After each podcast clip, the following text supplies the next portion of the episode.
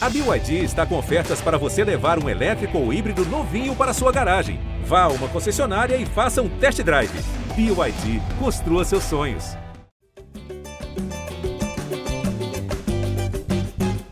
Salve, salve, torcedor alvinegro, já é Botafogo no ar, podcast no ar, live do Botafogo no ar para falar de mais um jogo em que o Botafogo termina invicto, né? Sem, te, te, vence ou empata, enfim, não perde. Há 17 jogos tem sido assim. Uh, e o Botafogo vem repetindo, parece que uma, também uma outra fórmula, que é de fora de casa, dar uma esfriada um pouco no jogo, tranquilizada, joga ali, se puder vencer, se não puder, pelo menos sair com empate. E curiosamente, os três últimos jogos do Botafogo fora de casa, com o mesmo resultado, mesmo placar, 0x0 contra o Cruzeiro, 0x0 contra o Guarani, agora 0x0 contra o São Paulo.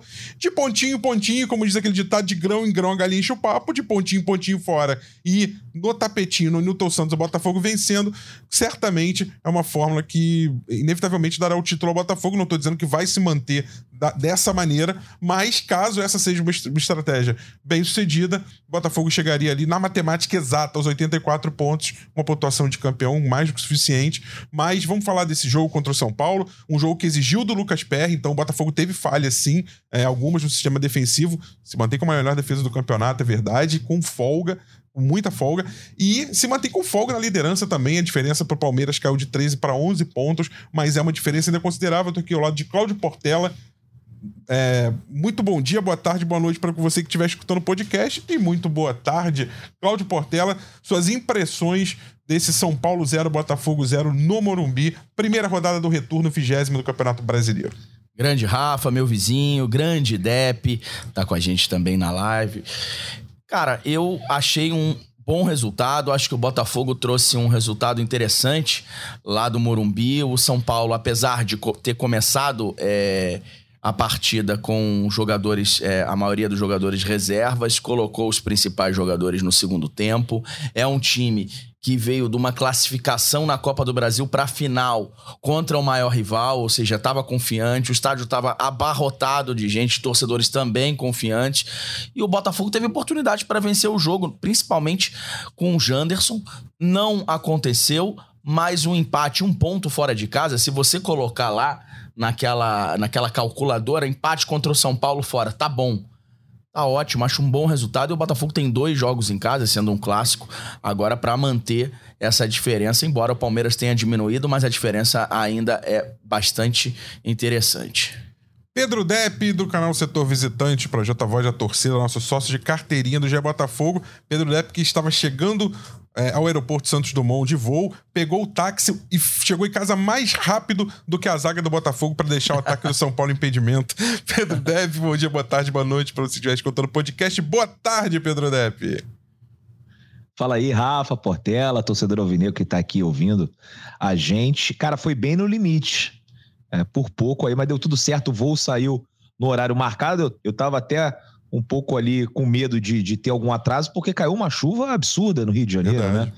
Me avisaram, mandaram um WhatsApp, falaram, ó, talvez você não consiga chegar aí, mas deu tudo certo, a chuva parou, não teve turbulência, foi um voo tranquilo, né? E gostei bastante do jogo do Botafogo ontem, apesar do resultado, tá? É uma partida muito difícil contra o São Paulo, mesmo São Paulo, que tinha tirado pontos do Flamengo aqui no Maracanã, duas semanas atrás, né, ou uma semana atrás.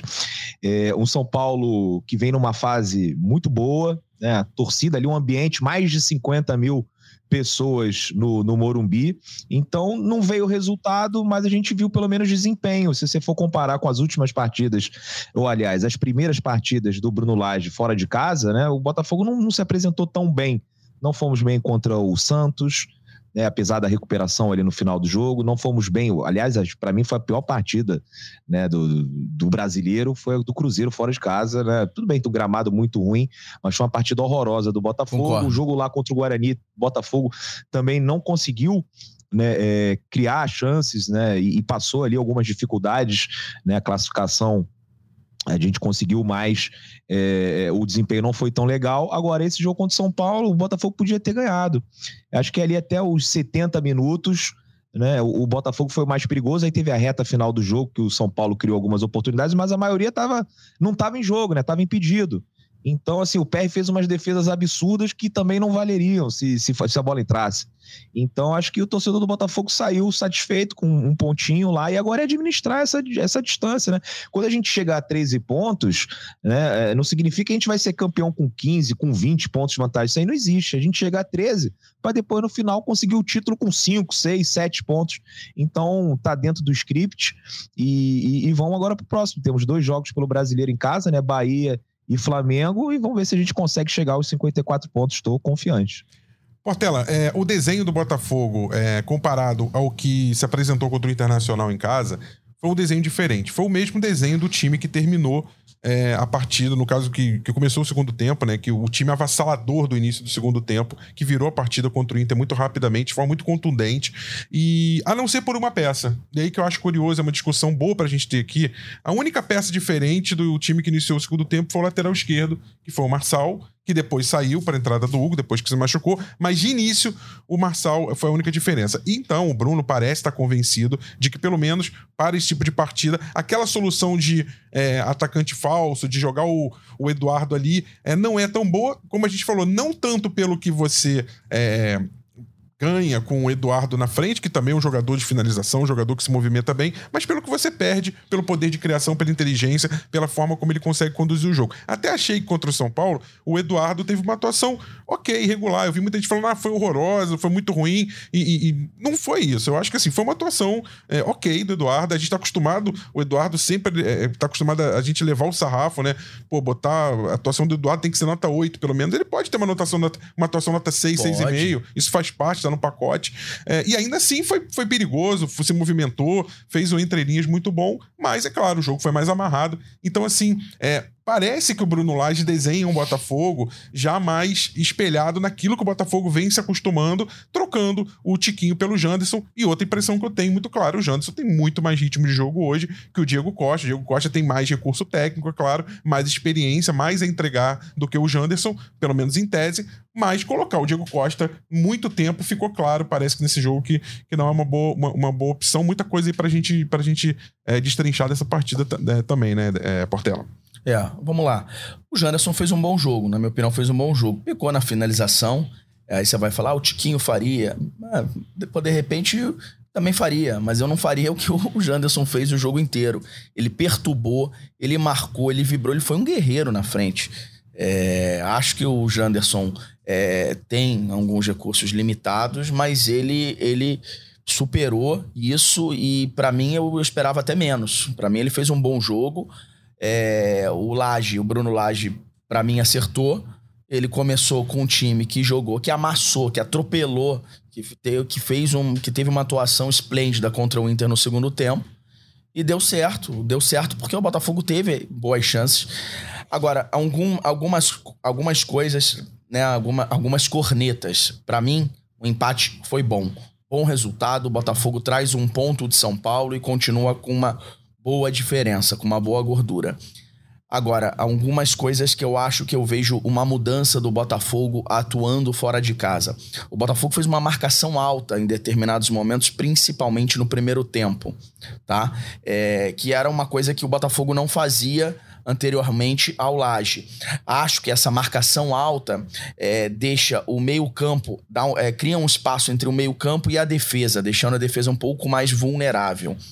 E tira um pouco os espaços dos pontas, porque os pontas precisam de profundidade. Qual é, é, é uma das grandes é, qualidades desse Botafogo, sobretudo quando joga como visitante? Exatamente a força da transição, a velocidade. Quando você faz essa marcação alta, você faz com que essa transição, essa velocidade, ela, ela praticamente é, inexiste. Por quê? Porque os pontas fiquem, eles ficam sem espaço, eles já estão fazendo a marcação alta, já tem um, alguém colado nele. O Botafogo tem que esperar. Eu acho que antigamente eu preferia o Botafogo esperava um pouco mais o adversário, roubava essa bola como roubou em determinados, em determinados momentos contra o São Paulo, só que não tinha profundidade, só que não tinha é, essa transição em velocidade. Você vê que o acho que a melhor chance do Botafogo no jogo do Janderson foi um chutão do PR que sobrou pro Janderson.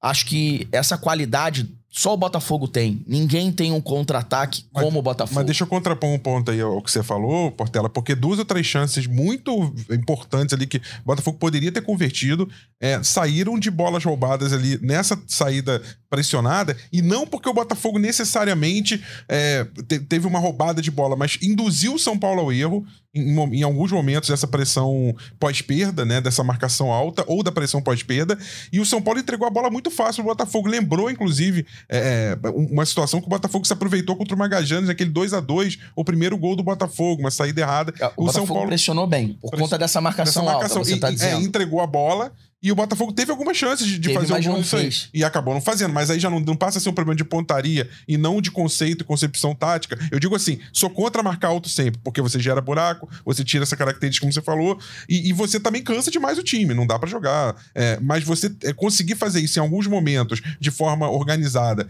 é, a hora você pressionando alto, a hora você segurando e jogando no contra-ataque, será que não dava para tentar balancear e não foi um pouco isso que o Bruno tentou fazer mais ou menos? Acho que sim. Acho também pode sim, chegar Rafa. no papo. E até funcionou em determinados momentos que o São Paulo acabou errando, muito por conta também de erros técnicos deles. Mas assim, é, em casa você fazer isso é uma coisa. Agora, fora de casa, você atuando com um time que está sendo apoiado pela torcida. E assim, eu não gosto muito de mudar o que está dando certo, entendeu? O Botafogo, ele, ele tem na sua força, fora de casa, exatamente isso, esperar roubar a bola, muitas vezes com o Tietê, com o Marlon, que é um cara que tem a leitura de jogo muito, é, muito importante, e tentar sair para surpreender. E você, sem isso, os, os próprios pontas, você vê, eles tiveram uma atuação Exatamente porque por erros deles, lógico, porque eles não tiveram é, é, um bom dia. Só que eu acho que atrapalha o jogo deles. Você vê, o Luiz Henrique foi muito mal. Né? Um jogador que, para mim, foi o melhor contra o Inter. O, o Júnior Santos entrou muito mal. O Júnior Santos também tem a parte técnica dele que tá, que tá bem abaixo daquilo que. Tá numa fase muito ruim. Não né? tá numa fase legal. Mas é, o Vitor Sá, pela direita, ele também não funcionou como ele foi contra o Inter. Então, é, é, eu acho que essa marcação alta ela tira essa característica, mais por característica mesmo. Acho que criou oportunidade, mas acho que poderia ter criado muito mais se tivesse feito uma marcação mais baixa e tentado ali numa transição. O que, que você acha, Depp?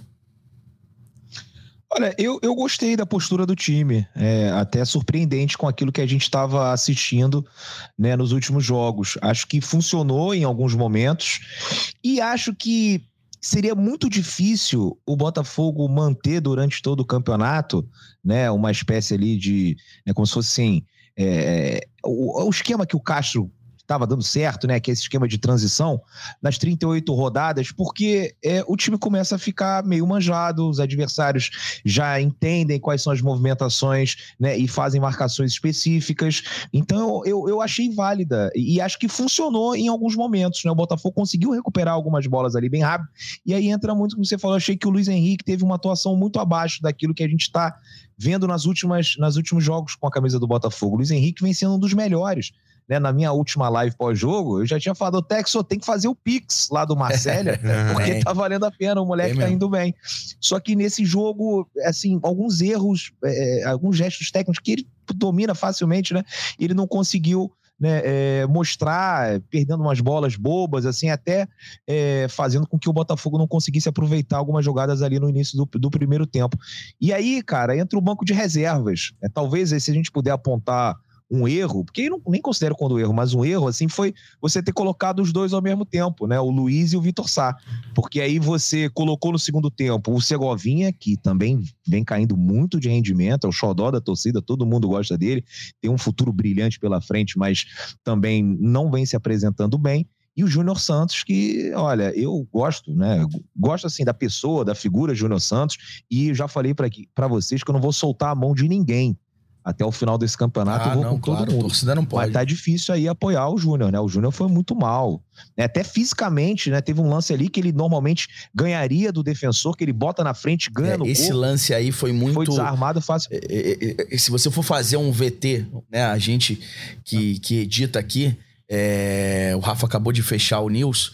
Tá saindo news agora, né, Rafa? Tava agora no news Tá de domingo. maratona. Tá na maratona e eu vou editar o troca. Eu acho que se a gente fosse fazer um VT dessa queda de rendimento do Júnior Santos, essa imagem seria a inicial, a imagem de ontem que ele tenta colocar, porque o Júnior Santos é a força física, né, cara?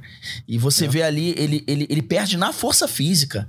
Então você vê que é, ele tá Não sem é confiança, não, não é normal. Se ele errasse no drible, beleza. Exatamente, como, é como a gente já tá até acostumado. Agora, sobre o Segovinha, eu não achei ele tão mal ontem, cara. Eu achei que ele procurou muito mais o Talvez jogo. O parceiro dele, talvez por, por não ser o de Plácido e ser o JP que também entrou um Então, pouco abaixo, isso, isso eu- aí também então, influencia. né? Esse, esse é um bom assunto. Esse é um bom assunto, é, é isso. Eu acho que o ponto pa- passa essencialmente por aí. Isso condicionou muito é, o- a, a dificuldade que o Botafogo teve no jogo, porque o de Plácido, aliás, que curioso, o de Plácido passou um turno inteiro sem levar o cartão e pendurado. Ele ficou pendurado quando ele levou o Ele amarelo passou contra o? Bahia, lá na Fonte Nova. E passou um turno inteiro, olha que história, que curiosidade. Eu não, é, não sabia dessa. é, é, ele é um jogador que faz pouca falta, é do, do time do Não, Botafogo. bola. O de que, o menos É, falta faz. E, e- e sem levar esse terceiro cartão. Então ele ficou pendurado do jogo da Fonte Nova e é um dos que mais entra em campo, né? Porque o Rafael se machucou logo E não depois. vai jogar agora. E exatamente ele, ele- é, parece um karma, né? Ele volta a ganhar esse amarelo e não enfrentar o Bahia. Mas o fato é de que quando ele toma esse cartão amarelo muito cedo, me parece que isso condiciona a ele a ter um pouco mais de receio de cuidado na marcação. E aí volta aquele filme do Diplácido antigo, que muitos torcedores na brincadeira chamam de Diplástico, né? Que não é a, a vers- versão de mágico, como disse a Clarinha aqui outro dia, a Clara Casé. É, e aí veio aquela preocupação, que é exatamente aquela jogada da, da infiltração em diagonal do adversário nas costas do Diplácido, é, na linha de impedimento, que quase sempre deu certo, mas deu errado duas vezes. Uma no primeiro tempo, que o PR sai e depois ali acaba quase se machucando, né? E no segundo tempo também uma bola que ele faz uma ponte para a esquerda e defende. Mas ali, em qualquer um desses momentos, por um ou outro centímetro para frente ou para trás, aí o torcedor vai falar: não, mas a linha é treinada, ele é para dar certo, ele é para dar certo. Mas não podemos depender de uma linha dar certo e, e- e- e, né, e poder tomar um gol, às vezes, num detalhe de um ou dois centímetros. Então, é, aquela cobertura falha do Diplácido, para mim, tá muito condicionada ao que aconteceu. E aí a gente entra no segundo problema, que é um problema de gestão de elenco, que não, não tem culpa, o Matheus Ponte está chegando agora, mas o Rafa já tinha perdido o Rafael, o Diplácido ficou com esse cartão pendurado, em algum momento ele poderia tomar o segundo, é do jogo. Claro. O JP já tinha começado a jogar quando se machucou na, na, contra a Sul-Americana. Acredito que pra, até bem na Sul-Americana. é, acredito tava que jogando pra, bem. é. Tava pra- pra bem. pegar ritmo, exatamente pra pegar ritmo. Deu azar de caiu, machucou na, na placa lá de publicidade, no pezinho da placa. E com isso, ele entrou numa, numa situação contra o São Paulo naquela roubada. E aí, se você falar assim, ah, o JP não tem condição. Tá bom, foi a mesma coisa que os torcedores falaram quando o de Plácido entrou no lugar do Rafael, lá contra o Atlético Paranaense, e Não, tomou de cara uma bola nas costas. Eu ah, o de. Plácido não, tem é condição. verdade, Você tem Gente, toda a razão. jogador que entra numa uma roubada dessa, se você for analisar friamente só aquela- aquele momento, você vai dizer que ele não tem condição. Não, tem que ter mais calma com o JP. Então, assim, é, eu concordo que numa gestão mais longa, o JP talvez não tivesse, não tenha aquele mesmo preparo, o mesmo estofo do que outros nomes. Mas nessa hora, o que, que você vai fazer? Você vai improvisar na lateral, vai botar o Sampaio pra- pela direita, você vai improvisar como? Então, assim, é, tem que se entender tem- também tem as gestão de elenco também, né, tem. Rafa? É. Gestão de elenco, porque às vezes a gente fala, vai improvisar e tal. É, eu penso muito nisso, né? A gente, acho que todo mundo ali já, já jogou bola, já fez algum esporte, ou tem até a gestão aqui do trabalho. A gente trabalha aqui e sabe que você imagina. é, pô, imagina, o cara tá lá, esper- lá esperando pra jogar. Tá treinando pra isso. Aí você improvisa um outro cara da posição dele. Se você perde elenco, você perde. É, mesmo sendo um garoto, pô, o cara fala: caramba, eu tô aqui. Sou o terceiro reserva. Quando chega a minha vez, o cara vai improvisar um zagueiro. Você não é um zagueiro como na seleção brasileira, o Éder Militão, que começou como lateral e tal. O Sampaio não tem nenhum cacuete lateral. Acho que em, em- em alguma situação de expulsão, de jogo, tudo bem. Mas naquele momento ali, acho que o Laje fez certo. O JP tava nitidamente é, é, sem ritmo, ali um pouco receoso. E acho que isso atrapalhou muito, porque o, o Segovinha usa muito a ultrapassagem do Diplácito, realmente. Mas eu, eu vi ele buscando o jogo, ele deu uma boa bola pro Diego Costa, tentou uma tabela depois. É, o que eu gosto do Segovinha é que ele não se omite. Ele busca jogo o tempo inteiro. E até ontem, na, recompo- na recomposição, ele tava ali brigando. Mas teve uma queda, como o, o que eu acho que é natural. É, Agora vamos ver quem que vai jogar no lugar do Diplácito, né? Então, é, o JP, gente, assim, é, é importante, né, Depp, a gente fazer, botar os pingos nos is. O JP nem lateral é, cara. Ele é um volante É, que tava com- no time B, sub-23. Ele já ali. se tornou lateral, né? Se tornou, assim, ele jogou bem contra, contra o Rezende, a gente elogiou, foi um É. dos pontos positivos lá pelo estadual. Aí, Lá no estadual, né? lá no estadual, né? Aquela partida que foi disputada no Kleber Andrade, Cariacica e tal. É, mas assim, a verdade é que nem toda, nem toda gestão de elenco você vai conseguir fazer de forma perfeita. Você perde o Claro. Rafael num dado momento, Não. você tem a janela pra contratar o Mateu Ponte, que é um garoto, você precisa botar esse cara pra jogar, enquanto isso de plástico vai tendo sequência. É, o Carlos Augusto lembrou bem, JP é lateral, ele tem que ir pro RWD. Não, calma, Ah, isso de calma. é Ele sugerindo ir lá pro Molenbeek da Bélgica pra ganhar experiência, enfim, como outros jogadores, o Barreto, o Yama, enfim, fizeram. Mas assim, a- o fato Tem é gente que me cornetando também, o Cavanha aqui. Cavanha, abraço pra você, Cavanha. Tá me cornetando. marcação alta foi o ponto alto desse jogo É, do Botafogo. eu não achei, eu não Corneta do Portela tá desafinada. Eu não achei. Eu gosto mais é, quando espera e, e, e vai Sim. pro contra-ataque. É, são formas de jogar. Eu acho Forma que de assim. é, É. Você, você, né, Depp? Eu acho que assim, você pode jogar de, marcação alta em alguns momentos, você pode segurar em alguns momentos. E em relação Eu ao- acho que fica espaçado ali. Vocês não acham, não, gente? Ali no meio pra defesa, Eu- fica eu- um espaço Eu ali. acho que tanto não que, que a defesa jogou em linha, jogou alto em alguns momentos e proporcionou impedimento. É, Eu fico assim, cara. Teve a um gente do em Juan, casa, cara. a gente Teve fica um lance do Juan que o impedimento foi isso aqui, Mas ó. então, Um mas que eu falo- espaço enorme. Então, mas é que o torcedor. Então, é que o torcedor. É, é aquela mesma situação que você fala, você, você critica o cara e quando você vai ver o treino ao vivo, você fala, pô, cara, nunca mais eu vou criticar ele na vida.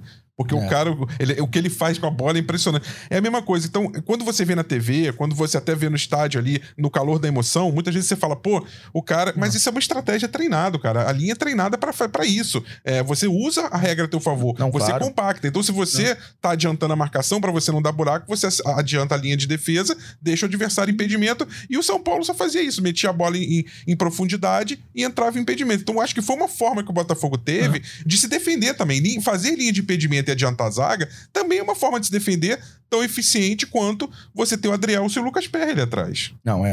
É. Aliás, que partida, né? É, só falar uma coisa assim, que o Botafogo ele tá numa posição agora que ele precisa ganhar jogos. Né? Para você ser campeão, você precisa ganhar jogos. Empatar e perder, você não vai conseguir. E para ganhar, você precisa arriscar. Né? E acho que você tem mais chance de, de conseguir é, situações de gol marcando o adversário em cima, recuperando a bola, roubando rápido. Então, Depp, eu já penso o diferente, Botafogo cara. pode encontrar um caminho por aí. Eu já penso diferente. Eu acho que o Botafogo tá numa situação que não precisa ganhar. É lógico, Fora, é né? lógico que o Fora, Botafogo né? quer ganhar. É lógico que tem que ganhar. Mas assim, quando você faz isso, se você falando assim, é lógico. Se ele Também quero ganhar uma, sempre. É melhor do que ele empatar três fora. Sim, sim, mas se é- ganhou uma fora, Sim, empatou três, é melhor ganhar uma. concordo com você. Mas você é, tem o jogo contra o Bahia e contra o Flamengo. Um jogo é contra o Bahia e depois, um pouquinho mais pra frente, contra o Goiás. Esses jogos você não pode tropeçar, você tem que ganhar. Isso é claro. Em casa é outra Em coisa. casa é outra É, coisa. Tá falando fora. Agora, contra o Flamengo é um clássico. Ganhar fora também. É um clássico. Um empate faz parte. Só que esse jogo é no Newton Santos. Esse jogo ele carrega muita coisa é, é, por conta de ser um rival. Provavelmente é, vai ter 90% da torcida do Botafogo que vai estar bastante inflamada. Agora, contra o São Paulo, e é lógico que o Botafogo tem que jogar pra ganhar. Eu só acho que tem que ir na boa. Eu acho que é um time que, que, que tá em ascensão. É, é um adversário que hoje, apesar de não estar numa colocação muito boa, o São Paulo, ele tá na final da Copa do Brasil, ele tá na Sul-Americana, ele com o Lucas Moura é outro time, é outro time, não com o Rames, e pra mim o Rames não acrescenta, pode vir acrescentar, mas é, ontem não jogou absolutamente nada, só tocou pro lado. Agora o Lucas joga muita bola. O Lucas joga muita bola. Muita bola. Muda o jogo, Que né? bom. Quando entra. Muda o jogo. E ele, que- aliás, foi escalado pela direita. Se ele, ele- ficasse no meio, tá- podia complicar. Se ele jogasse por dentro, perfeito. Por dentro. Concordo, eu também acho isso. Ele, ele ficou isolado pela direita. E assim, não estava funcionando. Eu não entendi porque o filho do Dorival, o Lucas Silvestre, ele não, não- não notou isso e não colocou ele por dentro. Porque quem tava por dentro mais era o Luciano. Se você coloca o Lucas por dentro, o que ele fez com o Corinthians no meio de semana, eu não entendi por que, que ele não largou e foi por dentro. Ainda bem. Ainda bem, porque o Lucas, pra mim, ele eleva qualquer time de patamar. O São Paulo tava numa prateleira. Ah, essa discussão aí, o Edu Rodrigues, o Felipe Ruiz, o Caio lá, amigo do Depp, essa galera deve estar Tá. tendo lá no GE São Paulo que tá, deve estar pistola com isso. Mas o Botafogo Ele eleva. conseguiu ali encaixotar o Lucas razoavelmente. E aí, inclusive, por mais uma boa, não tanto quanto a do Inter, que foi um excepcional, mas mais uma boa atuação do Hugo. Eu quero dizer uma coisa que o Marcelo Raed falou no Sport TV News hoje, que eu ouvi e falei pra ele Ah, no ponto. já sei. Falei, Raed, parabéns, cara. Eu acho que você, você matou a pau O Hugo aqui. tá jogando mais que o Marçal? Não, não é isso. É que todo mundo falou assim: Que absurdo que o Adriel e o Perry não foram convocados pra seleção principal. O Hugo pra sub. Cara, a maior discrepância de não convocação foi o Ramon não chamar o Hugo. Porque o Hugo tem idade olímpica, o Hugo é. joga Paris 2024. Vários jogadores sub-23 que são hoje sub-23 vão, é, vão estourar a idade e não vão jogar em Paris. Então, assim, Concordo. o Hugo é um jogador que, pelo que ele já vem atuando e subindo de produção, já merecia convocação para a seleção Concordo. É olímpica. É porque é difícil a gente falar Eu isso. acho que a galera do chat pode falar aí. Eu pode. sei que o Hugo é um assunto bom que vai ter gente achando que sim, que é não. Uma opinião... você ouvir falar, e não, o Hugo tinha que ser convocado. É. Olha aí, o Dep riu, o Dep riu. É, é uma opinião impopular, gente. Eu adoro o Marçal. Eu acho o Marçal um dos melhores laterais esquerdos do futebol brasileiro. Essa discussão é boa. Ele é o capitão do Botafogo. Mas o Hugo tá jogando mais que ele. E aí, hoje? Fala aí, fala aí no chat. Hugo ou Marçal? Vamos lá, lança não, aí. Eu, eu manteria o Marçal, tá? Pela experiência, o capitão líder. Mas num recorte de 5, 6 jogos, o Hugo tá jogando mais que o Marçal, cara. Fala. Ah. É mais vitalidade, mais disposição. É, assim, é o, com Portela também. É. Marçal é titular. Isso. Acho que não tem nem discussão. Como ele falou, pela importância, é um cara lógico, experiente. Lógico, ninguém que tá querendo barrar o Marçal. Campo, né? Tem a braçadeira ali de capitão. Né? É, e é muito bom jogador também. Mas o momento do Hugo é melhor. Mas, a, mas só que assim, é, ainda não né, barraria o Marçal para colocar o Hugo. Lógico, Acho num recorte não, não pequeno, nesse né? nível aí. Mas assim, o, o Hugo tem tudo para ter uma carreira, inclusive, melhor do que a do Marçal. Lembrando que o Marçal, com a idade do Hugo, jogava a segunda divisão do Campeonato Paulista, foi para a terceira divisão de Portugal. O Hugo, com essa bola que ele tá jogando, daqui a pouco vai estar tá pintando aí. Rapaz, a galera no, no chat da, tá, da tá fazendo cor aí. O, que o pessoal tá falando? Hugo, o, o, usuário aqui que não se identificou, Hugo muito melhor que Marçal, Douglas Diniz, Hugo, é, o AZV Fogo, Hugo pega, pede passagem, o Alexandre não, ainda Marçal, nessa fase precisamos de experiência. É, ao Cicleide concorda, o Google deveria ser convocado para a Olímpica. É isso. Eu acho que o Marçal ainda deve ser titular, não, não é, sim, não é isso sim. não, tá, gente? Uma, gente, Mas... Marçal melhor, eu acho, Marçal melhor lateral esquerdo ainda, que foi, fez, o, fez o melhor campeonato de 2022, um dos melhores laterais esquerdos e, e, um dos melhores também de 23. Mas... Mas ele não, vou te falar uma coisa, o Marçal fez um campeonato melhor Melhor em, em 2022 do, como o Lucas em 2023. Fernandes. O Marçal é. e o Lucas Fernandes, na temporada passada, foram destaques. O Marçal jogou. O Marçal, pra mim, foi o melhor é. lateral esquerdo do campeonato. Ó, pronto, o Turbinado Gamer deu a solução. Aí, o estilo Depp do Luiz Sá, temos o Marsugo. É, Pronto, o Marsugo é o melhor lateral esquerdo do Botafogo. O Rony Marques falou uma Perfeito, coisa que eu sempre falo. bem. Olha o Rony Marques ali. Rony, abraço. Marçal ganha um cartão por jogo. Isso é uma coisa que me irrita um Também pouco. O Marçal parece que se ele é. não ganha, e às vezes por bobeira. Cara, o Hugo ele corrigiu um defeito que ele tinha muito grande, que me irritava muito. Sabe o que, que era, cara? Hum. Parte defensiva. O Hugo, hoje em dia, ele tem uma, é, uma leitura. Muito. Ele vai na boa. Ele, ele, ele, com 21 anos, ele já parece um lateral muito mais maduro. Ele amadureceu. E sabe o que isso me faz pensar, Portela? E eu, você pode falar também na, na live e Depp também nisso. O que, que eu acho, cara? Olha o bem que tá fazendo essa, essa escola de português que tá vindo pro Botafogo e não tá melhorando só o time jogo a jogo. Ela com certeza tá melhorando a formação de jogadores do ah, Botafogo. Sim. Porque a gente tá falando agora de Hugo, mas outra que lembrou, o Luiz Henrique, também é 21 anos, jovem, que também melhorou muito, cara, desde que ele voltou ao Botafogo. Olha, olha a evolução. Pode não ter jogado bem contra o São Paulo, aqui, mas o arco de evolução do, do Luiz Henrique é absurdo. Então, essa evolução de jovens, e o Botafogo tem garimpado jovens no mercado sul-americano, Mateu Ponte, Valentim Adamo, vários, vários outros nomes. O próprio de plástico trazido, todos eles mostraram evolução. Esses podem mostrar, e todos que eu falei antes já mostraram. Muito provavelmente, muito possivelmente, eu acredito quase 100%, pelo trabalho feito por essas gestões portuguesas, primeiro do Luiz Castro e depois agora pela equipe do Bruno Lage. Olha o ganho que esses jogadores estão tendo por essa filosofia, por essa mentalidade que está sendo implementada. E por que, que eu chamo Depp? Porque Depp morou em Portugal, Depp conhece, conheceu de perto, uhum. estudou em Portugal, é, conviveu no futebol português ali, acompanhou de perto. E, e, realmente eles têm uma escola muito forte, aquela escola do Porto, né, Depp, que depois se espalhou pela Europa, com José Mourinho, com vários outros. E o Botafogo está bebendo dessa fonte também para formar seus jogadores uhum. para o futuro, né? É, não, é assim, e, e, quando eu fui morar lá foi um choque, porque a maneira como eles abordam o futebol né, é completamente diferente, assim, sair do Brasil aqui tem uma pegada meio entretenimento, agora tá mudando, né? Agora o cara que não sabe o que ele tá falando ali vai só pro, oba-oba ali na hora de comentar, o, o, o, torcedor aqui já, já corneta logo, já fala que não sabe nada e tal, mas é muito diferente a maneira como eles assistem, como eles é, levam o futebol né, lá em Portugal. Isso aí você estende, né, para né, a literatura do futebol lá em Portugal, né, o negócio é impressionante, né, o, os livros, os grandes livros são todos escritos por português, e daí tem, mas é, eu também sou contra assim de falar, ah, tem que ter um técnico português, né, tem que ter um técnico bom. Bom, claro. Também uns técnicos portugueses aqui, que pelo amor de Deus. Agora, o Botafogo traz um cara que no final de semana ele preparava o time para jogar contra o Guardiola que preparava o time para jogar contra o Klopp. Né, contra os melhores times do mundo, os melhores técnicos do mundo que estão lá.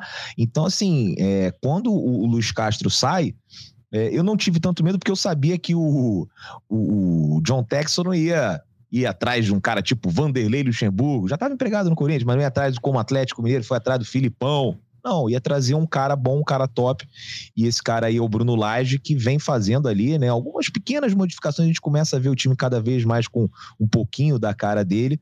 E, e, e nisso obviamente, vai também contar nesse desenvolvimento desses jogadores. Porque uma coisa é você entrar no Botafogo de 2023, que você olha para o lado, tem o Marlon Freitas, tem o Tietchan, ah, é na verdade. frente tem o, o, o Vitor Sá. E aí, quando o Hugo entra, ele entra naquela loucura daquele time de 2020.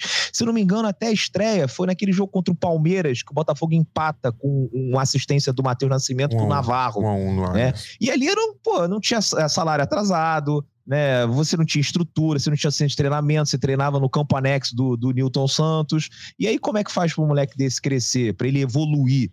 Hoje você já vê que o Lonier oferece condições mínimas né, para um atleta conseguir trabalhar. Né, já está melhorando. O, o, Castro, no ano passado, quando ele chega, falava que era o gramado parecia, podia servir como estacionamento de carro.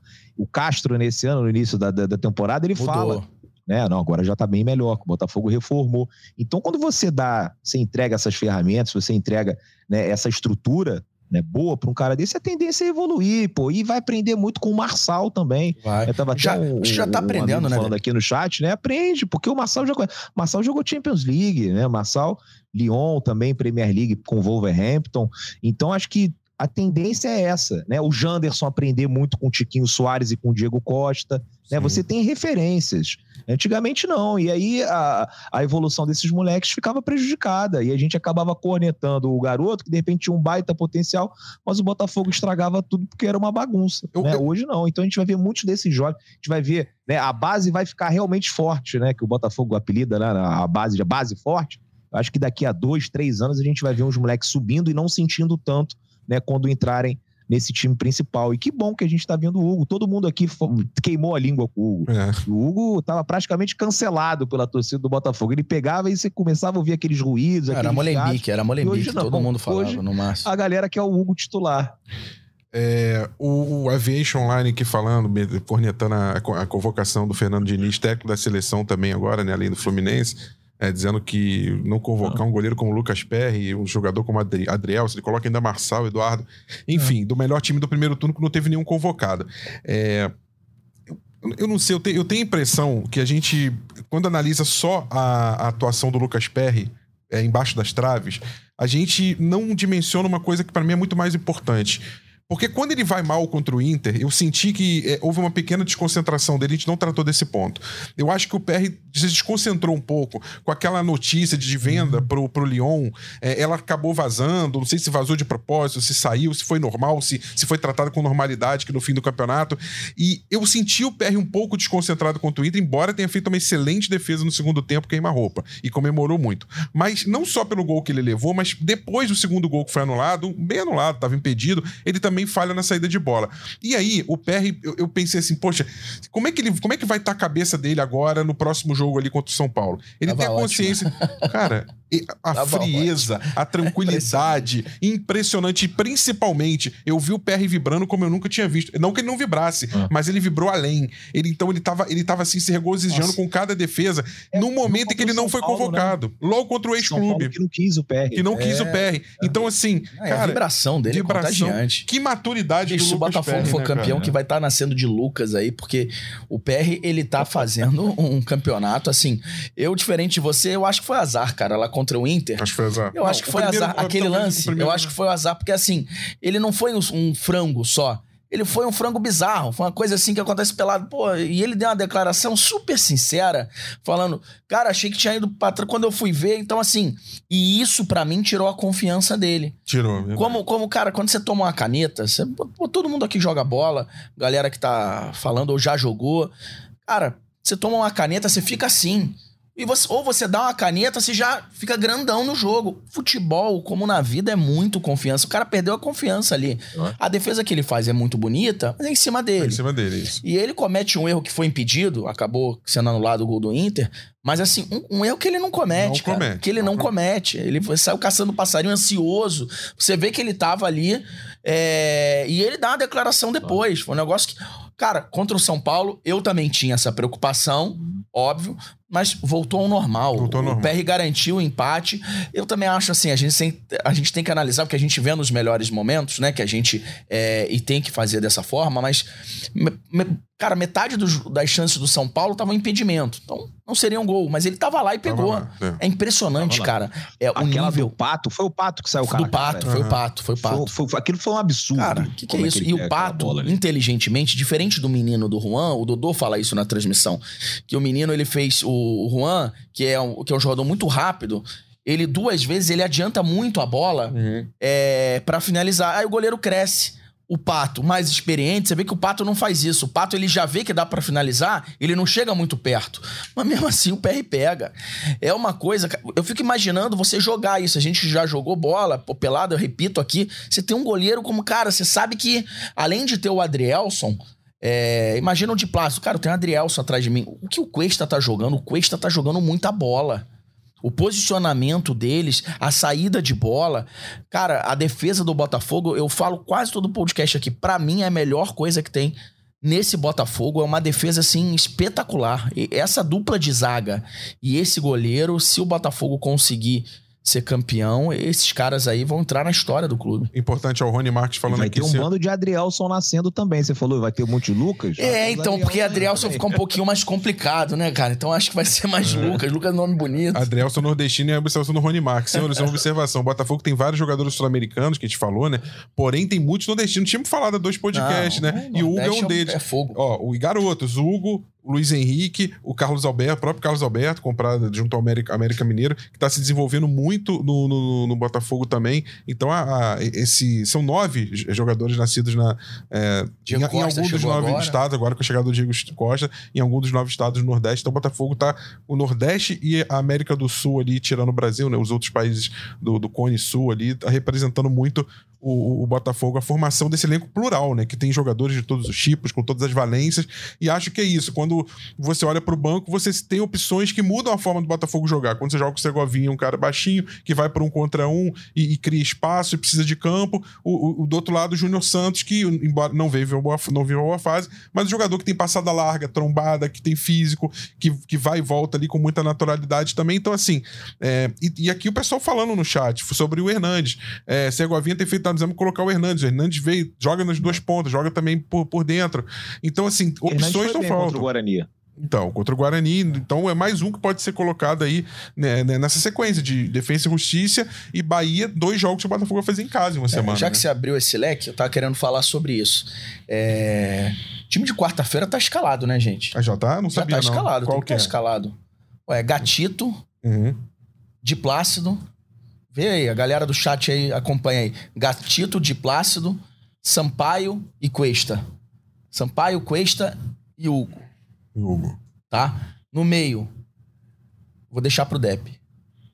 O meio? É. Eu vou com todo. Eu iria com todo mundo, cara. Eu iria acho com reservas. Você tá tentando escalar um time misto Eu aí. tô querendo reservas, não nem, nem eu- misto, eu tô querendo reserva. Danilo e Lucas Fernandes. Danilo, Danilo, Lucas. Olha, Lucas Fernandes, complicado. Eu não sei se o Gabriel Pires ele Não, vai Lucas deixar. Fernandes como volante ali é, Não. é, fica bem É. complicado. Acho que se for Danilo. por esse caminho, é, é você revezar. Você botar 45, 45 Tá. Marlon e e né? Tietê. Danilo e. Então, Pode ser. Agora, você tem que só ver o, o, o Gabriel Pires se ele volta agora ou se ele. Porque o Tietchan não joga no final de semana. não, gente, o Gabriel Pires não foi nem Só- relacionado, ele não tava nem na relação de Só que atletas. o Gabriel contra o Pires acho que não vai voltar É, titular. mas o, o Botafogo falou que tava preparando ele para os jogos no Rio de Janeiro. Exatamente. Que ele já tá 100% É. recuperado e que ele tá preparado. Agora, 100% recuperado, vai, mas pode jogar quantos minutos? 60? é, eu acho que é, 70 tem minutos? aquela- não Vamos, que vamos, não vamos que contar com o Gabriel Pires ainda. Até então. porque um jogador bom? sem ritmo, o Diego Costa Exato, mostrou o que o jogador sem ritmo pode fazer É. ou não fazer, e principalmente um jogador de meio de campo que depende de. Não, não pode ter lentidão, não pode errar uma virada. E o Gabriel Pires, já quando tava sem ritmo ano passado,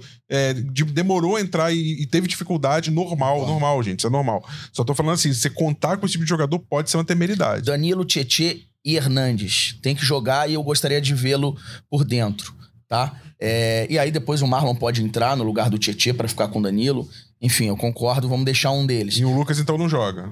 O Lucas entra no segundo tempo. Tá. É, na linha de frente ali, eu coloco é, de centroavante o Janderson ou o Diego Costa. Acho que o, acho que o Janderson ainda. Tá. É, e os pontas, eu colocaria o Segovinha.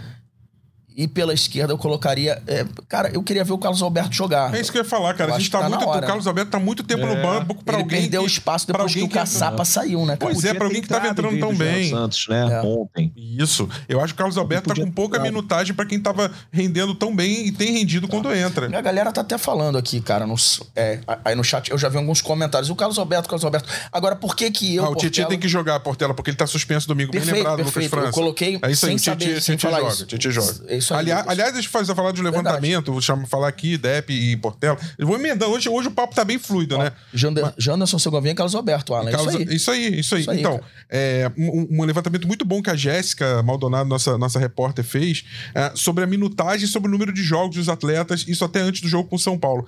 E sabe qual atleta que tem mais partidas disputadas Eu pelo sei, mas não Botafogo? vou falar sabe, eu, sabe, li, eu li a matéria. Tietê. Quem tem mais parte? Tietê, né? Tietê, 45 jogos dos Chutaria 50. Tietê. Ele não tem a maior minutagem, porque ele saiu bastante em algumas partidas. E aí, quem tem a maior, se eu não me engano, é, é ou é o Perry ou o Cuesta. Tem que, tem que ver na matéria. Sabe por que, que eu escalaria o time reserva, Rafa e Depp? Porque eu acho a Sul-Americana importantíssima, mas a Sul-Americana é muito importante pra quem tá no meio de tabela. Pra quem tá brigando contra o rebaixamento ou brigando pelo título, você tem que colocar no mínimo time misto, pelo menos por enquanto. E você imagina se o Eduardo se machuca, cara? Você imagina, o que você vai ficar pensando? E você não ganha ainda. É, assim, você tem que. É, é, é uma maneira de você rodar o elenco, é uma maneira de você dar oportunidade para jogadores que não estão tendo. A galera tá falando aqui em peso e você ouve em vários chats, em vários. é, é, em várias redes sociais. Cadê o Hernandes? Tá? O Hernandes foi bem contra o Guarani, cara. O Hernandes começou jogando pela esquerda, a gente viu que. Pelo menos por ali, não acho que é onde ele funciona. E depois pela direita ele foi muito bem. E foi substituído. Eu não teria tirado ele, não sei se ele tava cansado. Eu queria ver ele por dentro. Ou pela direita de novo. Mas é, eu só acho que você tem que dar oportunidade pro Hernandes, você tem que dar oportunidade pro Carlos Alberto, até porque o que vai fazer o Botafogo ganhar o campeonato é o elenco. Então, em determinado momento, em determinados momentos, como já aconteceu, o Carlos Alberto foi útil, foi importante contra o Grêmio, contra o Vasco, e o Hernandes pode vir a ser. E o Botafogo pode perder out- outros jogadores, não só por lesão, mas por suspensão. Então, eu acho que a Sul-Americana ela pode ajudar nisso. O Bruno só fala que o Bruno Almeida, Bruno, só pra arredondar a melhor informação, o Botafogo já tem 51 jogos onde sim, com o jogo contra o São Paulo 51 e logo o Titi 46 e não 45, que o levantamento da Jéssica foi antes desse jogo. E o que eu achei legal nesse levantamento, que eu acho que é o tema que eu falei, eu vou trazer pro podcast também. Sabe quantos jogos o Tiquinho fez desses, desses 50? Ah, cara, eu vi que não foi muito, cara. 75%, exatamente 3 quartos do jogo. É, o Tiquinho também fica suspenso, às vezes é poupado também. Tem muitos jogos que ele. Muito é foi poupado. Então, né? assim, claro, não se compara com você não poder escalar o Tiquinho. Mas o que eu quero dizer com isso é o seguinte: o Botafogo já usou, já fez várias opções ao longo da temporada por várias razões, inclusive suspensão lá no Carioca, pra quem não lembra, aquele episódio lá contra o Flamengo, ficou alguns jogos fora. Então, assim. O Botafogo já teve que se virar em vários momentos sem o Tiquinho. Mas tu fecha comigo? Reserva? O, o Dep que é misto, né? Então, é, é porque é complicado. Na verdade, eu acho que assim, que quem tiver, eu acho que é força máxima. Quem tiver bem, por exemplo, chega lá, como é que tá Ah, então é titular. do- Titular, do obviamente, quem tá bem. Ah, filho. tá bem. Ah, o Eduardo tá bem, pode jogar, não tem problema, ele não vai sentir o jogo do Bahia, não vai atrapalhar. Não, mas não dá pra programação. saber, né? Posso falar um motivo mais inusitado? Terminei, Débora. E acho que esse é um jogo pra gente ganhar bem, sei lá, 2 a 0 Também acho. E, eu- e- Santos, e vou acrescentar. Pra ir lá na Argentina e com o time, botar esses caras no banco de reservas. Aí se tá 2 a 0 o Botafogo, Isso. Aí, a eliminatória lá na Argentina, aí 1x0 defensa. Aí no segundo tempo bota o Eduardo, bota esses caras por uma emergência. Eu, eu lidaria desse É, jeito. Botafogo que no- nos se- dos 10 jogos da Sul-Americana usou é, time misto em 6 e titular em 4. Então ele mais usou time misto do que titular. É, mas eu acho que a razão, assim, ela é, mais, ela é mais aleatória do que isso. Não sei se aleatória é a melhor palavra. Mas eu acho que o Botafogo não pode criar o hábito e não, dar a- não pode dar a chance de perder um jogo em casa.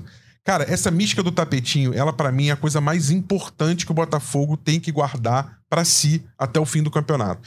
Pode ser que ele vá perder um jogo? Pode. Aquele Corinthians de 2017, que fez a pontuação igual do Botafogo no turno, é, chega uma hora que ele perde ali para Atlético Paranaense por vitória em casa. e aí cai aquela mística da, da Neoquímica Arena. É, o Atlético, o próprio Galo, né, que ficou acho que 19 né? jogos em casa sem perder, também fez uma sequência boa. Em um dado momento perde. O, o Flamengo do, do Jesus é, tropeçou contra o Ceará também. É, todos eles tropeçam. O Palmeiras tropeçou, para perdeu para o Atlético Paranaense também. Enfim, mas eu acho que o Botafogo não pode desperdiçar por, por sua vontade ou por, ou por algo que ele deixou de fazer é, essa oportunidade. E uma coisa é você poupar contra o Guarani, com todo respeito. Uma coisa é você poupar contra um, um, um, time como o, lá, o Patronato, o Magajanes. Agora, você poupar contra o Defesa e Justiça, que também não é um Palmeiras, um Grêmio, mas é um time que já é melhor que o Guarani. Se você poupar demais, se você descaracterizar demais o teu time, você corre sim o risco de sair com uma derrota em casa. E aí, por mais que você fale, ah, foi uma derrota na Sul-Americana, pô, beleza, pode até ganhar na Argentina e se classificar, também não era o torneio que estava querendo. Você quebra uma mística, cara, que hoje é o que vai garantir o título do Botafogo. Se a gente tá falando. No brasileiro, é. no brasileiro. Se a gente tá falando que o Botafogo pode empatar ou até perder fora de casa eventualmente, é porque a gente tem a certeza de que o Botafogo vai. Certeza é maneira de dizer. A gente tem certeza de que o Botafogo vai trazer os três pontos quando jogar em casa. E quando você, psicologicamente, que eu tô falando, e o psico-mental, é muito importante no futebol. A confiança é tudo. A gente tava falando sobre isso quando falou do PR. Concordo, isso eu concordo. Então, se o Botafogo começa a perder em casa, mesmo que jogos aleatórios, ah, um defesa com justiça que ele poupou e tal, já, já essa chavezinha já a garantia quebra. do título. Pois é, mas é o tapetinho tem que ser... Tá é, o tapetinho é, tem que ser... Ele tem que ser a garantia de que quem pisar no, no, Newton Santos não tem vida fácil e o Botafogo mas não sabe combinar isso com os jogadores, porque eles estão numa preguiça quando joga Sul-Americana, então eu prefiro ver os reservas na preguiça e você poupar os titulares para jogar contra o... Porque tu não pode perder para mim é contra o Bahia. Eu, te, eu entendo o que você tá falando. E aí eu vou dar minha resposta para não ficar em cima do muro. Eu acho que tem um meio termo inteligente entre você poupar demais o time, botar três ou quatro titulares só, como fez contra o Guarani lá, é, ou como fez em outras situações. Não, mas eu tô deixando três ou quatro titulares. De não, Plácido. Existe um meio termo entre deixar três ou quatro titulares e ir com o time com força máxima. Eu acho que o Botafogo tem que fazer um misto para titular, com seis titulares ou sete, e, e, e, gerenciar isso ao longo do, do jogo. Se no jogo você abre um, 2 a 0 você pode tirar mais titulares e botar mais reservas. E se o jogo pedir, Eu faria você, isso a partir da próxima. Na, na, se vai pra semifinal, é. aí eu, faria isso. Eu já. faria seis titulares e quatro reservas e mudaria o jogo de acordo com, com o que a partida pedisse. Ou botar mais titulares ou botar mais reservas. Acho que qualquer coisa disso é. para mais reserva é você dar chance pro azar. Eu não quero que o Botafogo dê chance pro azar jogando em casa. Eu até aceito perder lá no, no, no estádio lá Fortaleza, em Lanús, onde o, o, defensa vai ter que jogar por causa da, do regulamento. Até aceito perder lá, fora de casa, pode acontecer. É, é que eu acho que o reserva do Botafogo tem totais condições de vencer o Defensa e Justiça. Eu acho que os reservas do Botafogo precisam de oportunidade. Eu fico imaginando o Hernandes. Pô, vim pra cá, cara, não me coloco. O Carlos Alberto, que parece um, um, garoto super de grupo, tá sempre lá, fez a tatuagem lá do Tiquinho, tá lá. Pô, o cara fez dois gols. Aí no terceiro jogo ele já não fez gol. Cara, esqueceram ele, cara. Será que ele treina tão mal assim? Será que o Carlos Alberto treina tão mal para ele não entrar mais? Não, porque se ele não entrar, cara, ele entrou de falso 9 um jogo, é. não foi? Mas é, o que, o que ponta, né? contra o Guarani. Foi, a, acho que a única finalização em gol que o Botafogo deu. Uma pois é, poucas, a né? única né? finalização que ele, um balão, né? Ali, ele briga com o zagueiro, Isso. faz um, um, Não sei, cara, se o cara chega atrasado um no treino, o que, alguma o que eu, coisa, não sei. Não, não o que eu sinto do Carlos Alberto, o Depp, não sei se você concorda comigo, Depp, mas o que eu sinto é que ele tem um pouquinho mais de dificuldade que os outros na marcação e na recomposição. E acho que dentro desse esquema móvel que o, que o Castro já usava e o Bruno Lage usa ainda mais, na verdade, gente, se você parar pra pensar, muitas vezes o que o Botafogo faz é um 4-2-4 mas é um 4-2-4 é. móvel, com dois entrando pelo centro, originalmente Eduardo e Tiquinho, ali, tanto que o Tiquinho volta quase até o meio muitas horas, e o Eduardo penetra por ali, e dois pontas abertos. É. Só que esses pontas voltam o tempo todo. Para esse 4-2-4 móvel funcionar, os dois pontas têm que voltar até a segunda linha, e voltar marcando bem. Por isso o Júnior Santos, mesmo jogando mal, muitas vezes é, é, preferi, é, é prefere ele para ele poder fazer o jogo de composição física. Esse jogo parece que o Carlos Alberto ainda não consegue fazer. Para mim, essa é a explicação. Mas não. Pode ser, mas quando o Botafogo não, tá jogando em casa agredindo, você concorda? Concordo. Você tem uma. Ela, exemplo, ela, por si só não é suficiente. Principalmente contra o Defensa e Justiça, não, ou contra o Bahia, com todo respeito ao Bahia, mas é um jogo que o Botafogo é, vai tentar ser dominante. Então, eu, eu acho que é um cara que, que foi importante, cara. O Carlos Alberto foi importante. Muito, muito. É, o Hernandes, a torcida quer ver. O último jogo ele foi bem. A gente não sabe o que acontece internamente, obviamente, mas é, é eu acho que é jogo para esses caras. Eu acho que Pô, tudo bem lá, você bota um misto. Eu coloquei só três titulares, mas eu acho que é. Até porque as últimas vezes que eu vi o time titular em campo, é, eu, achei, eu, eu não via. Eu, cara, sinceramente, eu acho a Sul-Americana super importante, acho que dá para ganhar os dois. Tá? É, mas eu não vi a mesma, mesmo, a mesma força, o mesmo empenho, a mesma determinação. Não que tenham jogado sacanagem, eu duvido isso. Mas é o outro Botafogo, cara. Muitas vezes me lembrou o Botafogo do Carioca. É o outro Botafogo. O que, que você pensa aí disso? Carlos é. Alberto e, do, e escalação. Do Carioca, do Carioca acho que foi meio pesado aí, porque do Carioca... Na reta final, vai, vai da Taça Rio, da Taça vai, Rio. Quem, quem que você botaria em campo ali? Vai lá, vai lá. Eu sei que você algumas vezes fala, não, deixa que o Bruno escala, mas assim, como conceito ali, quem é, que você é, botaria em campo? Eu tô aí? nessa, mas é, eu, eu, colocaria todo mundo, cara. Todo eu mundo, colocaria né? todo mundo. Mas eu também entendo, eu não discordo do pensamento do Portela, não. É, é, é, muito difícil você fazer a gestão dessas duas competições, porque o brasileiro ele é o mais importante mesmo. Né? E no final das contas, é, é, essa semana, o planejamento dessa semana, o que mais importa é o jogo contra o Bahia. Né? E se de alguma forma esse jogo contra o Defensa atrapalhar o jogo do Bahia, aí você tem que botar de lado mesmo, né? Mas assim, por isso que assim, o termo força máxima, ele, ele às vezes ele indica que você coloca todo mundo assim, mas não é, você colocar todo mundo fisicamente apto para esse jogo, né? Então, é, eu colocaria o Eduardo, mas eu não tenho acesso lá aos relatórios lá, físicos, como é que tá, e aí que, como é que foi nesse último jogo e tal, não tenho acesso a isso. Então fica muito complicado. O que eu posso dizer é que eu escalaria todo mundo. Agora, se tem um cara ali que tá 70%, 80%, segura e deixa ele para o jogo de domingo, que é sem dúvida nenhuma o mais importante. É, mas eu acho que dá para ganhar essa Sul-Americana. E o, e o Defensa Justiça vai ser um, acho que talvez o mais difícil que a gente pegou aí. O Defensa vinha ah, fazendo. Vai, também acho. É, boa campanha no Campeonato Argentino, né? Terminou ali na sexta posição, mas ficou ali uns três pontos do São Lourenço, que foi o terceiro né? Deu trabalho. Eu, quando eu estava na Argentina lá, jogaram contra o, o, River Plate, né? Um time que você vê que tem ali uns bons nomes. E, se, e, e olha só, a gente teve dificuldade com o Magajanes, a gente teve dificuldade com o César Valerro lá, tomou um apavoro, quase saiu empate. LDU, a gente não conseguiu ganhar os dois jogos, foram dois empates. O jogo contra o Guarani, a eliminatória foi dificílima. O patronato ali estava tranquilo, mas eu acho que o, o pessoal meio que sentou ali no resultado e quase que fica meio esquisito também. Foi. E esse Defesa e Justiça vai ser o mais difícil. Se jogar, né, achando que, ah, vamos botar aqui o reserva que vai. Não vai. Né? Agora, se atrapalhar o planejamento do jogo de domingo, é isso mesmo e seja o que Deus quiser. Na quinta-feira a gente vai ter mais live, mais podcast. Eu vou pedir aqui já as considerações finais de vocês, mas só para dar um pitaco, assim, uma palhinha. O Botafogo pega um adversário muito pressionado no fim de semana, treinado por um português também, o Renato Paiva, mas que só tem 31% de aproveitamento e a 16 colocação nesse momento que você está ouvindo o hum. podcast. Pode mudar depois dos jogos de, de, domingo, né? Do próprio domingo, a gente está gravando antes da rodada das quatro, né? Durante o início da rodada das quatro. É, mais aproveitamento ruim do o Bahia pegando o Bragantino em casa na Fonte Nova. Então tem esse peso, tem essa questão psicológica e o Bahia só joga o Brasileirão, não joga nenhuma outra competição, né?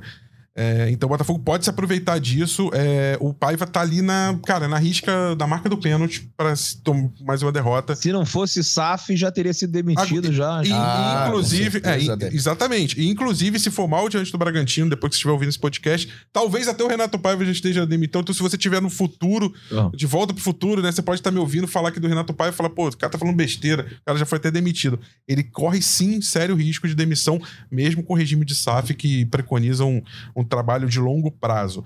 Gente, é, Dep, Portela, suas considerações finais, o que que a gente pode passar para o torcedor de mensagem, o torcedor que está preocupado, que fica naquela, poxa, Botafogo eu vi aqui falando e muita gente tem me falado, é, passado essa impressão, tá perdendo rendimento, tá, tá botando o pé no freio, é, não sei o que e tal. Acho que tudo está dentro do esperado, dentro da normalidade ainda, né? Uma temporada assim, tudo, o, que, o que é anormal foi que o Botafogo fez 83% de aproveitamento, que é anormal, é anormal, assim. É, o Botafogo consegue ganhar o Campeonato Brasileiro com 62, 63, 65% de aproveitamento, com menos de, de dois terços, dá para ganhar tranquilamente. Nenhum time com menos de 75 pontos deixou de ser campeão brasileiro até hoje. Ah, mas tem o, tem o Liverpool que perdeu pro City do Guardiola fazendo 98 pontos. Gente, isso é uma vez na vida, tá na morte, não vai acontecer com o Botafogo. É, até porque os adversários não estão fazendo e isso. E o Manchester City tem sido o Botafogo, né, amigo? E, mas e, o que, que é. vocês. A palavra final de vocês aí antes da gente encerrar esse dia Botafogo. Vai lá, Dê. Não, é pro torcedor manter a tranquilidade. É, o, o que eu falei aqui no podcast, é, essa vantagem de 13 pontos, o campeonato não, ganha, não vence o campeonato brasileiro quem tem mais vantagem, não. Não é assim, ah, o Botafogo agora tem 15 pontos. Não, para ganhar tinha que ter 20. Meu irmão, para ganhar pode ser até empatado.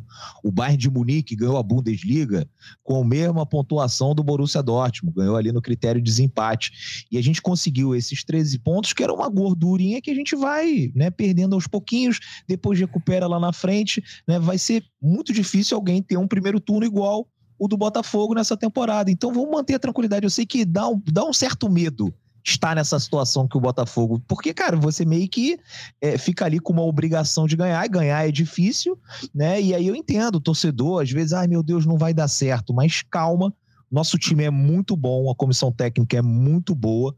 Nosso desempenho em casa é sensacional.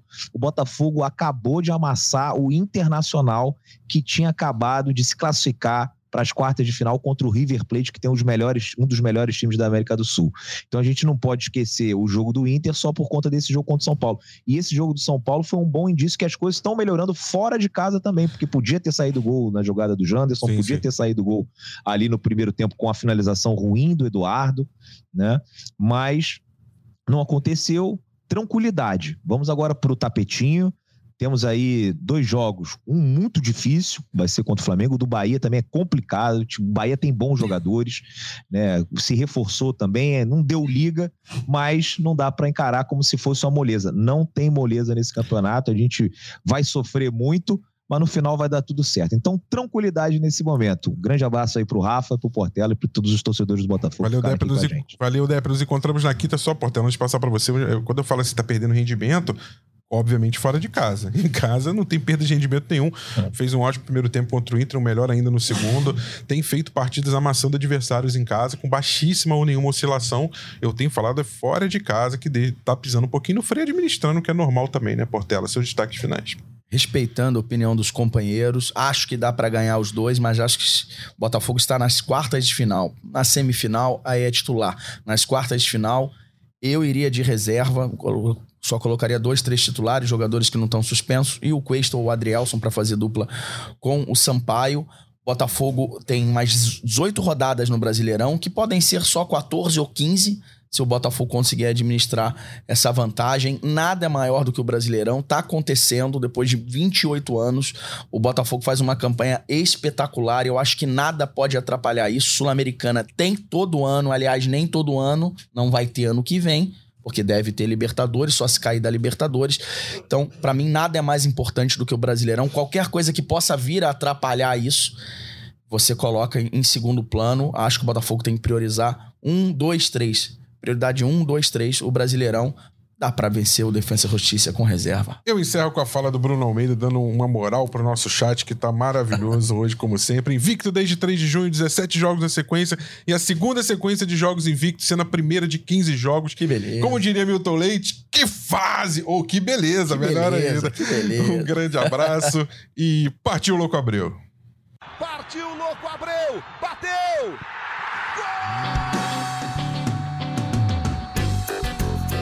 Sabe de quem? Do Botafogo! Do Alvinegro, do Glorioso, é o GE Botafogo.